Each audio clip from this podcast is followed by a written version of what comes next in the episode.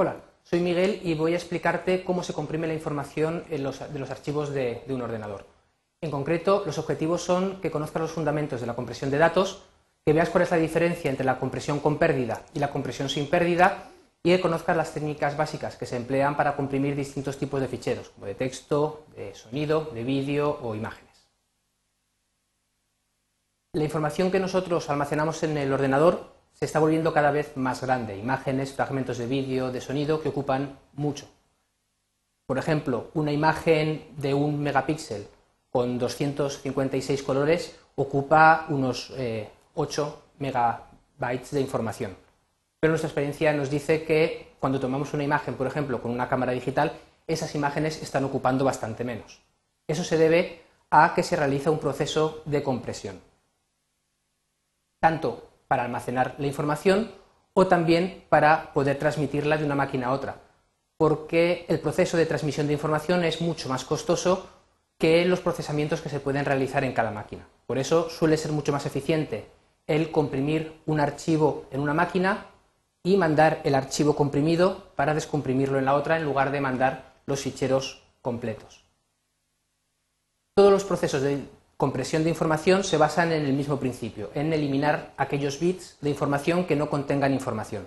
Dependiendo del tipo de fichero, si es texto, audio, vídeo, etc., se emplearán distintas técnicas para identificar cuáles de esos bits no son importantes. En el caso del texto, por ejemplo, las codificaciones eh, típicas utilizan un byte para representar cada uno de los caracteres de una palabra. En el caso que tenemos acá, tenemos 15 letras en estas dos palabras, así que necesitaremos 15 bytes o 120 bits para enviar este mensaje, esta frase. En cambio, nosotros podemos utilizar dos bytes para representar, por ejemplo, las palabras que podemos tener en un diccionario. Con dos bytes tenemos más de 65.000 posibilidades, que es espacio más que suficiente para codificar, en lugar de con un byte una letra, utilizar dos bytes para representar palabras completas. De esa forma,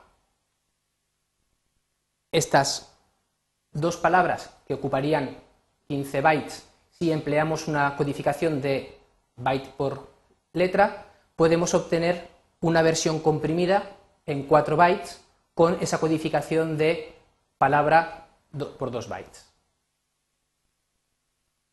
Este proceso sería un proceso de compresión sin pérdida. Eso quiere decir que toda la información que nosotros tenemos en el fichero original se conserva en el fichero comprimido, de manera que cuando nosotros volvemos a descomprimir esa información, obtenemos toda la información original. Sin embargo, hay otros procesos que se denominan compresión con pérdida, en el cual cuando obtenemos el resultado final, cuando descomprimimos el fichero, hemos perdido por el camino parte de los datos.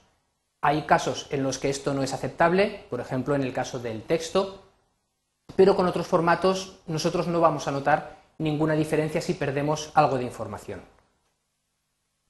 Es el caso de las imágenes. Nosotros podemos perder parte de los colores, parte de los píxeles, porque el ojo humano es sensible a unos determinados colores diferentes o a un tamaño determinado del píxel, de manera que si nosotros eliminamos algunos de ellos, el ojo no va a percibirlo. Esta situación es diferente si, como vemos en esta imagen, lo que hacemos es ampliar la imagen, hacer un zoom sobre ella. En este caso sí que se puede percibir como la imagen que tenéis a la izquierda tiene más calidad. Al hacer zoom en ella, al ampliarla, sí que se nota una imagen de más calidad que la imagen de la derecha, en la que se notan más los píxeles, los cuadrados, por la pérdida de información. Otro caso que admite compresión es el vídeo. Una imagen o una secuencia de vídeo está formada por una serie de imágenes consecutivas que pasan muy rápidamente. Pero en muchas ocasiones, dentro de distintos frames, de distintas, eh, en una misma secuencia, hay elementos que no varían y otros elementos que sí. En este caso, podemos ver cómo el fondo, pues la casa o parte de la valla, no cambia nunca en toda la animación, mientras que hay otros elementos, como el caso del monociclo o de la sombra, que sí que varían.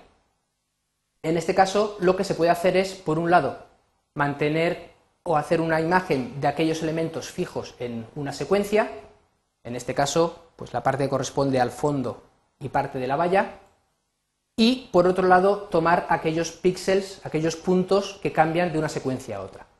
De esa forma, nosotros nos estamos evitando, en este caso, representar todo este fondo negro que tenemos en la imagen, con lo que estamos también ahorrando bits. Estamos comprimiendo la imagen porque nos va a ocupar menos.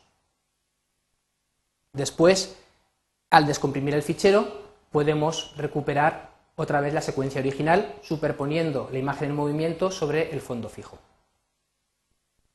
Otro esquema de codificación muy empleado es eh, las normas MP3 que se emplean para audio.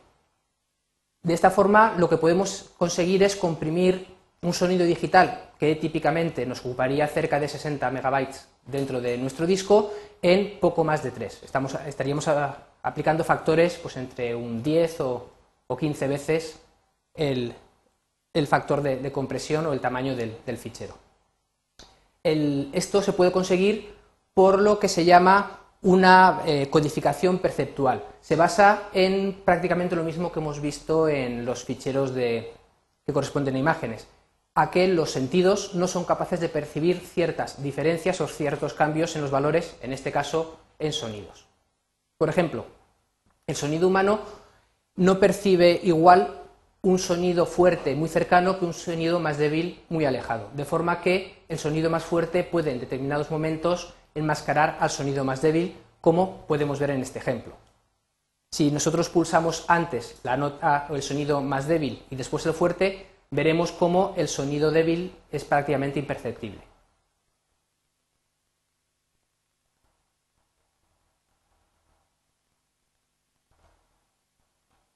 Este fenómeno se conoce como enmascarado del sonido.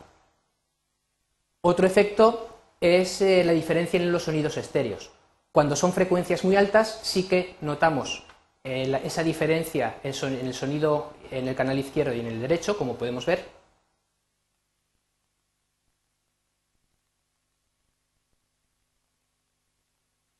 Vamos a probar de nuevo.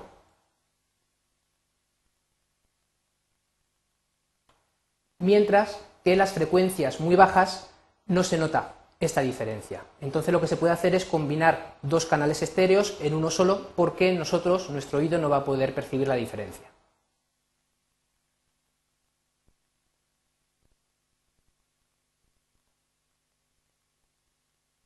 Todas a estas compresiones se les puede aplicar además compresiones sin pérdida, distintos algoritmos que nos van a permitir a los ficheros de audio, una vez eh, comprimidos, perdiendo información que no es relevante, aplicarles procedimientos de compresión sin pérdida para comprimir todavía más el fichero y obtener pues, radios de compresión como los que vemos en los ficheros MP3.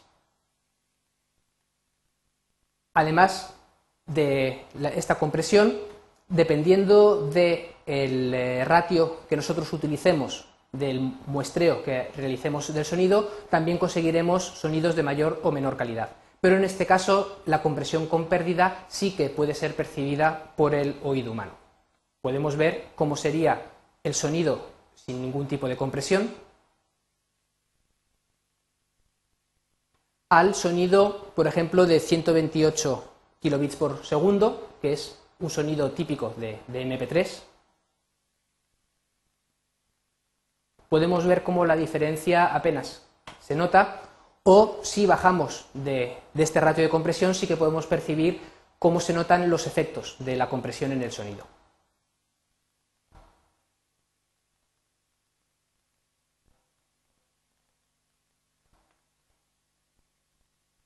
Resumiendo, los procesos de compresión de datos se basan en eliminar bits que no contienen información o que contienen información que no es eh, relevante para nosotros. En general serán procesos de compresión sin pérdida o hablaremos de procesos de compresión de datos con pérdida cuando estamos eliminando información que nosotros podemos percibir pero que no es relevante o que no nos interesa en determinados momentos llegar a tanta calidad en la solución.